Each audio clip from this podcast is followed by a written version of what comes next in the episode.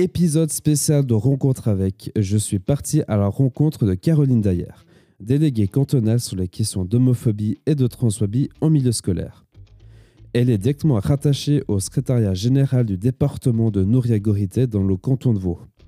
On va consacrer cette émission sur la thématique qui est très importante et très d'actualité, celle de l'identité de genre et l'identité sexuelle. On en a toutes et tous une.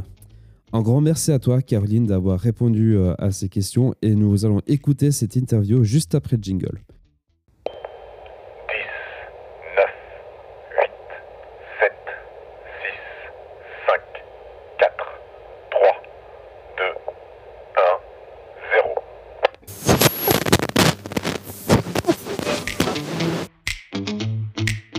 Johan Crocol présente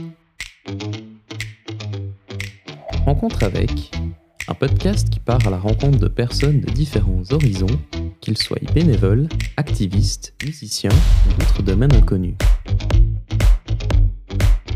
Tout ça car on a toutes et tous une histoire à raconter. Rencontre avec, c'est à retrouver une fois par mois sur les plateformes de streaming et sur rencontre-avec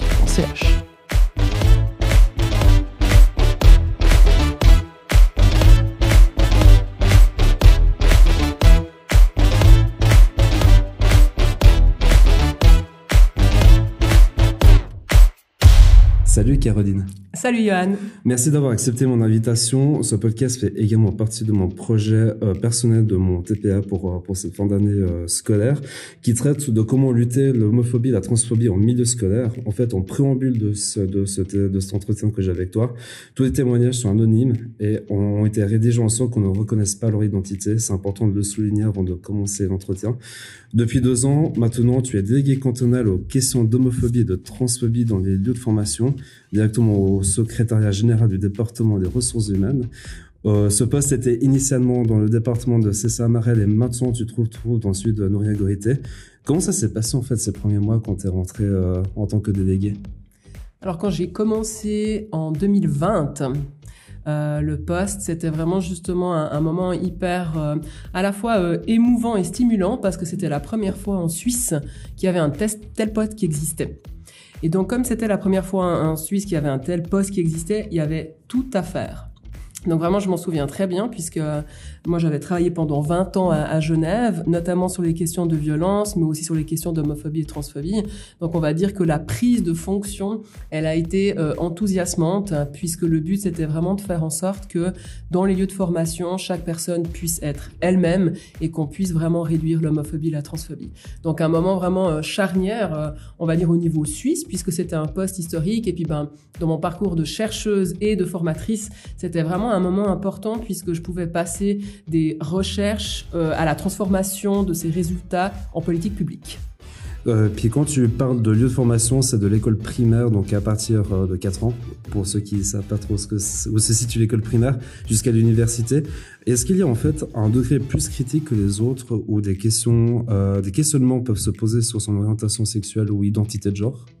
Alors effectivement, quand on a conçu le plan d'action, notre but c'était vraiment de partir des besoins du terrain, de valoriser ce qui se faisait, mais aussi d'identifier les lacunes et les besoins. Et dans ce plan d'action qui est très original, puisque d'habitude ça s'arrête à l'école post-obligatoire, et effectivement, lui, il va du primaire jusqu'aux hautes écoles et à l'université. Et on s'est dit, ben, dans le déploiement du plan d'action, on s'est posé cette question, à savoir, est-ce qu'il y a des moments plus critiques? Et alors, effectivement, il y a des moments plus critiques, puisqu'on voit que pendant l'école obligatoire et post-obligatoire, il y a deux choses qu'on peut voir. La première, c'est qu'on a des taux de violence particulièrement élevés. On a par exemple cinq fois plus de harcèlement intimidation entre élèves envers les jeunes non hétéros.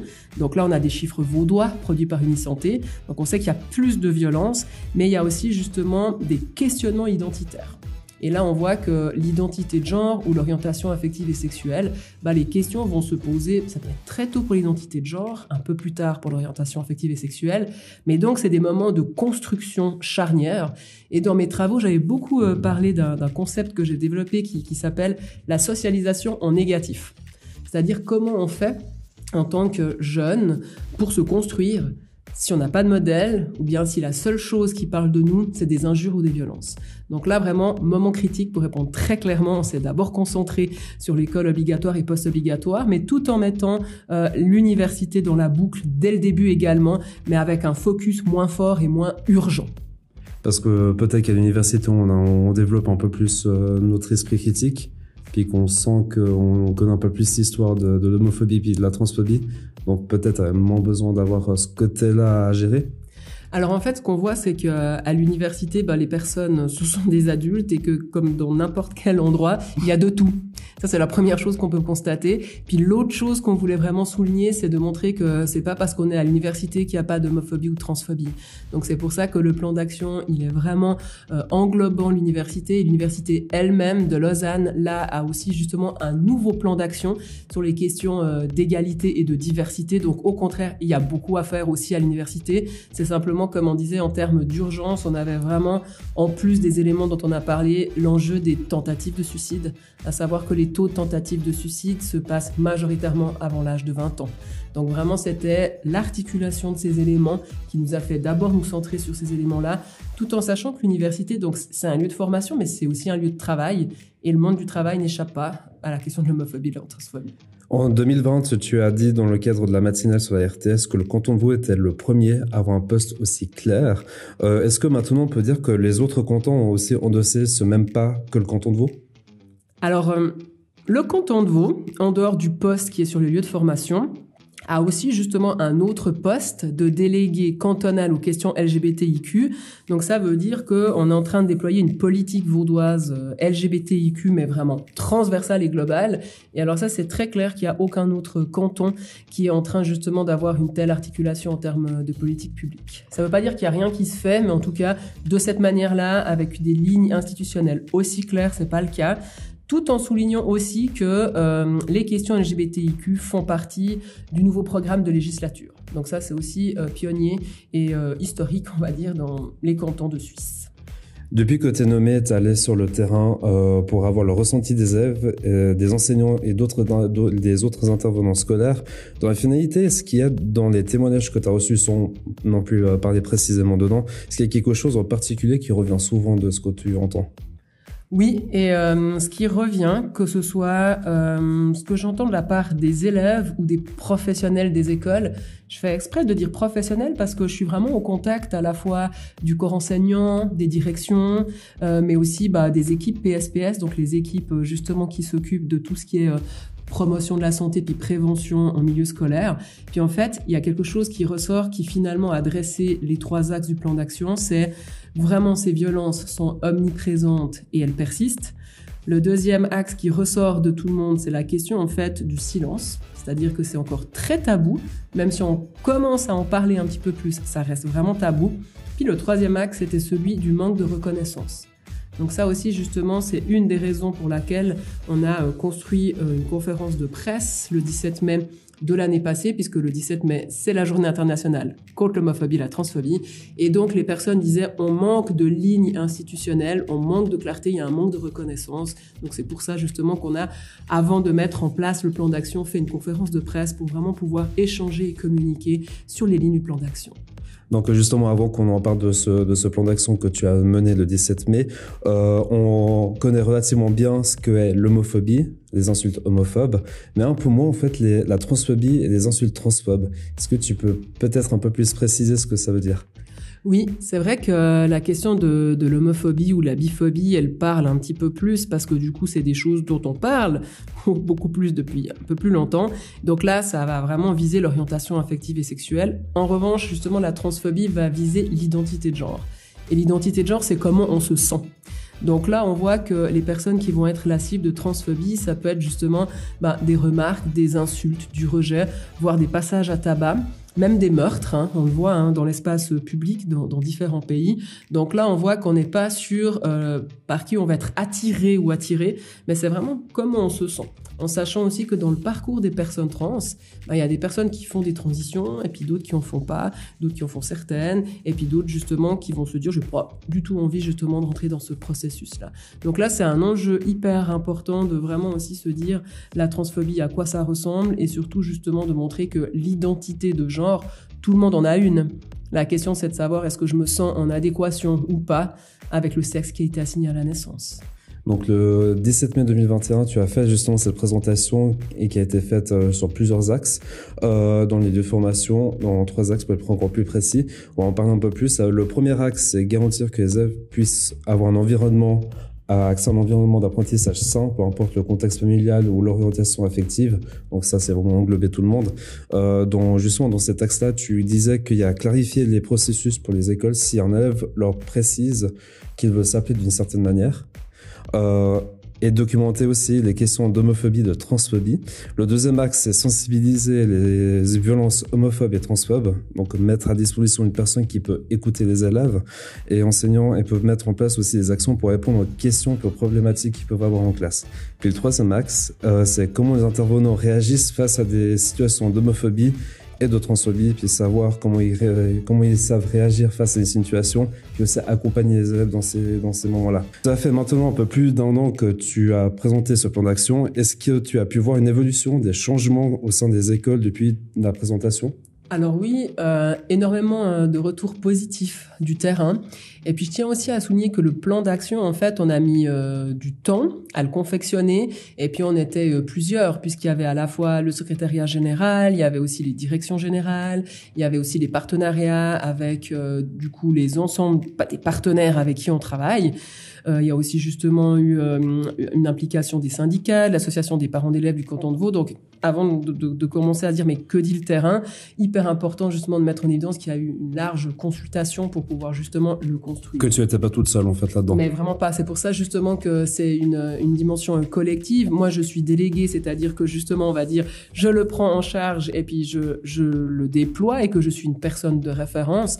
Mais vraiment c'est une histoire collective, à la fois dans sa confection et le but c'était d'être au plus proche du terrain.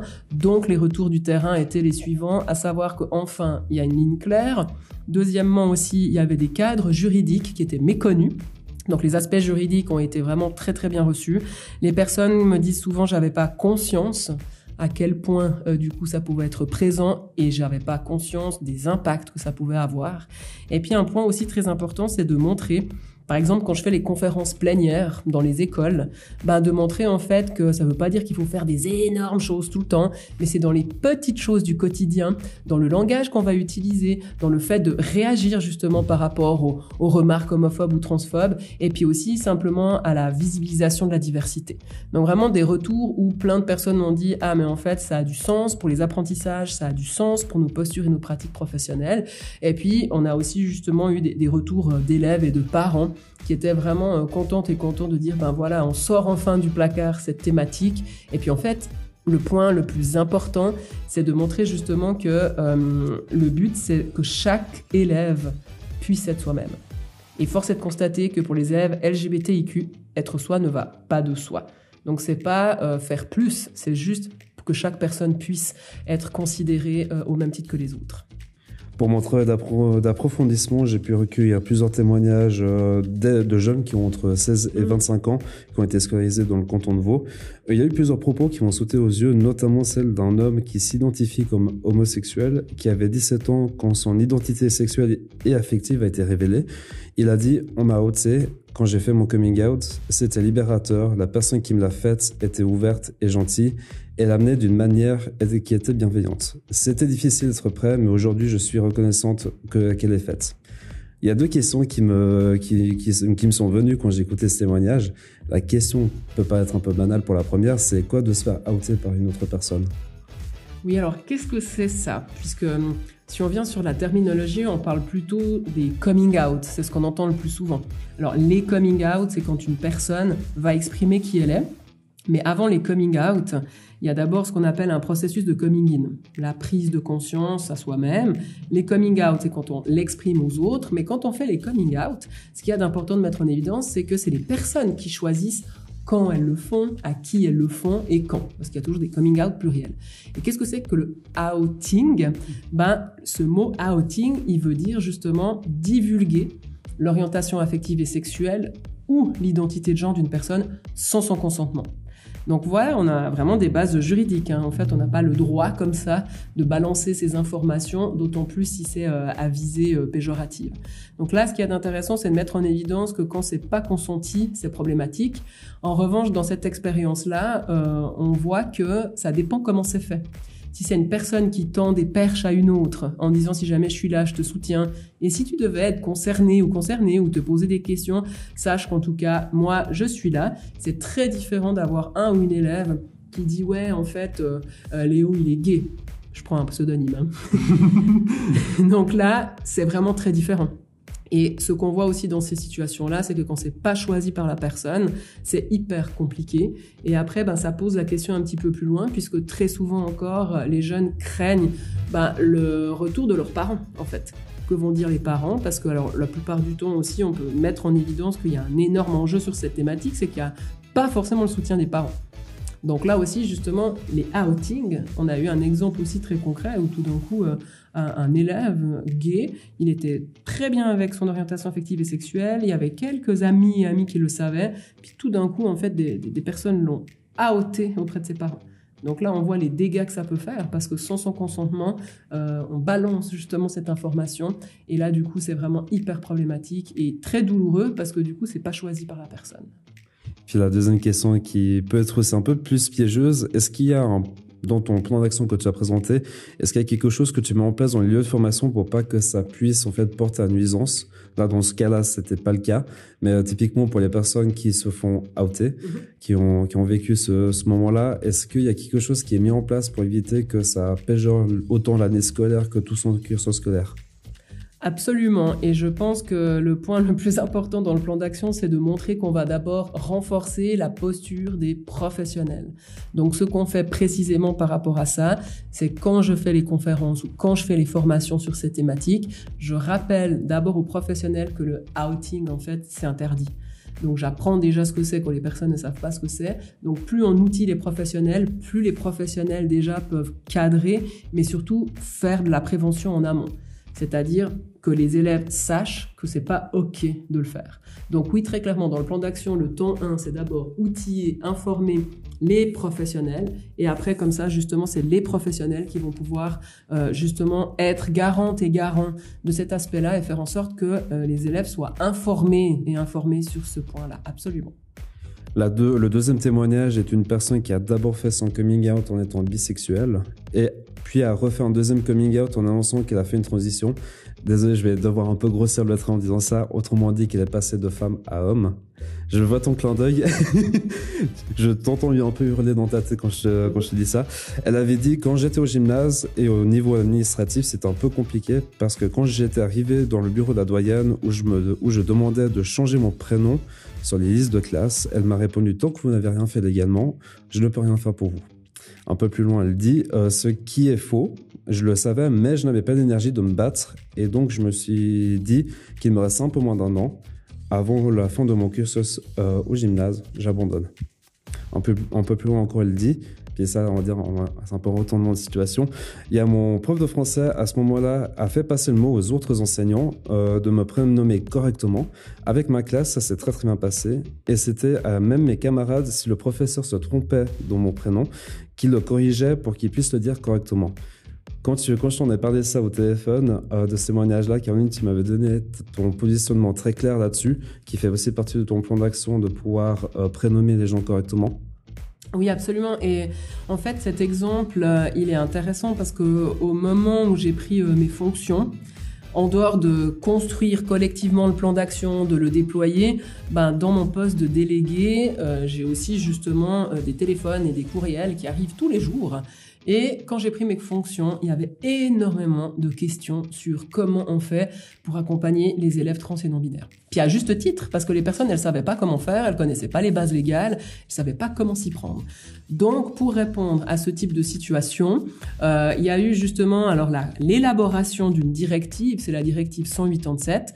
Cette directive 187, en fait, elle a été élaborée parce qu'il y avait beaucoup de situations de terrain comme celle qui vient d'être décrite, mais il y avait aussi beaucoup de parents et d'élèves qui demandaient mais comment on fait? Et bien sûr les professionnels de l'école et les directions.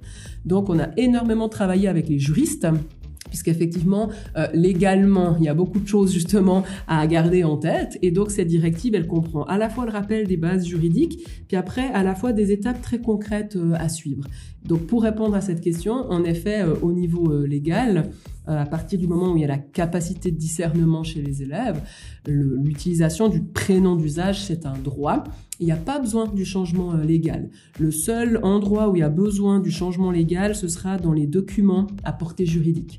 Donc, dit autrement, admettons justement, je prends une personne là qui est au gymnase, 18 ans, dans une école professionnelle, euh, bah vraiment, la personne a tout à fait le droit d'avoir son prénom d'usage sur sa liste de classe, euh, sur son badge, sur son courriel. En revanche, tout ce qui est apporté juridique, on ne peut pas le faire sans le changement à l'état civil, c'est-à-dire par exemple le certificat. En revanche, si la personne fait ensuite le changement à l'état civil, elle peut tout à fait rendre le certificat et on va réimprimer un certificat avec le bon prénom d'usage. Donc cette situation, pour moi, elle est emblématique de ce que j'entendais euh, quand j'ai pris mes fonctions. Et puis notre but, c'était à la fois de faire en sorte que les élèves sont souvent très pointus et pointus sur ces questions et connaissent ce qui est OK ou pas. Donc de faire en sorte que ces élèves n'aient plus à porter sur leur épaule ce parcours de combattantes et de combattants. Puis le deuxième objectif, c'était d'outiller les professionnels. Et là aussi, typiquement, cette directive 187, on a eu de très bons retours du terrain où les personnes, elles se disent, ah oui, c'est de ça dont on parle et puis voilà comment on s'y prend. Donc là, je trouve que c'est aussi un point hyper important puisqu'après la conférence de presse du 17 mai l'année passée, on en a fait une autre le 13 décembre pour justement présenter cette directive et puis justement pouvoir offrir un accueil et un accompagnement non seulement aux élèves mais aussi aux professionnels qui les accompagnent. En globalité, les témoignages se rejoignent. Ils ne, ne ressentent pas forcément le besoin de devoir en parler, et qu'ils ont un entourage qui ont accepté leur identité. Dans, un rapport d'Unisanté que tu avais parlé tout à l'heure, qui a sondé près de 1800 jeunes dans le canton de Vaud, a indiqué qu'un jeune sur six ne s'identifie pas comme hétérosexuel et que le risque d'un jeune non hétéro en termes d'harcèlement est 5 fois plus élevé en secondaire 1, donc pour ceux qui ont entre 12 et 15 ans, si je le dis correctement, et 4 fois et demi plus élevé au secondaire 2, donc le post obligatoire des 15 ans, donc ça couvre autant les gymnases, l'école de culture générale, apprentissage CFC et AFP. Il existe justement plusieurs formes de harcèlement, puis c'est là en fait, où je voulais en venir. il y a tout ce qui est harcèlement physique, psychologique, et également le silence. Alors, on voit bien le côté physique et psychologique, mais un peu moins le silence. En quelque sorte, c'est de se faire laisser faire et puis de ne rien dire. Alors le silence, il a hélas plusieurs facettes. Je pense que la première chose, comme on disait tout à l'heure, le silence, c'est ne pas en parler, ne pas oser être soi-même, et le tabou, et ce qu'on appelle le, placard, comme on le disait. Et donc le but, c'est qu'on ait moins d'élèves qui doivent vivre dans le placard, parce que les élèves, quand je leur demande mais euh, pourquoi tu restes dans le placard, ben, c'est en raison des violences justement et des formes de harcèlement. Donc il y a cette forme-là de silence. Puis alors il y a une autre acception du silence, c'est le fait qu'il n'y ait pas de réaction face à l'homophobie et la transphobie, c'est-à-dire le silence ou le mutisme quand il y a des formes d'homophobie et de transphobie.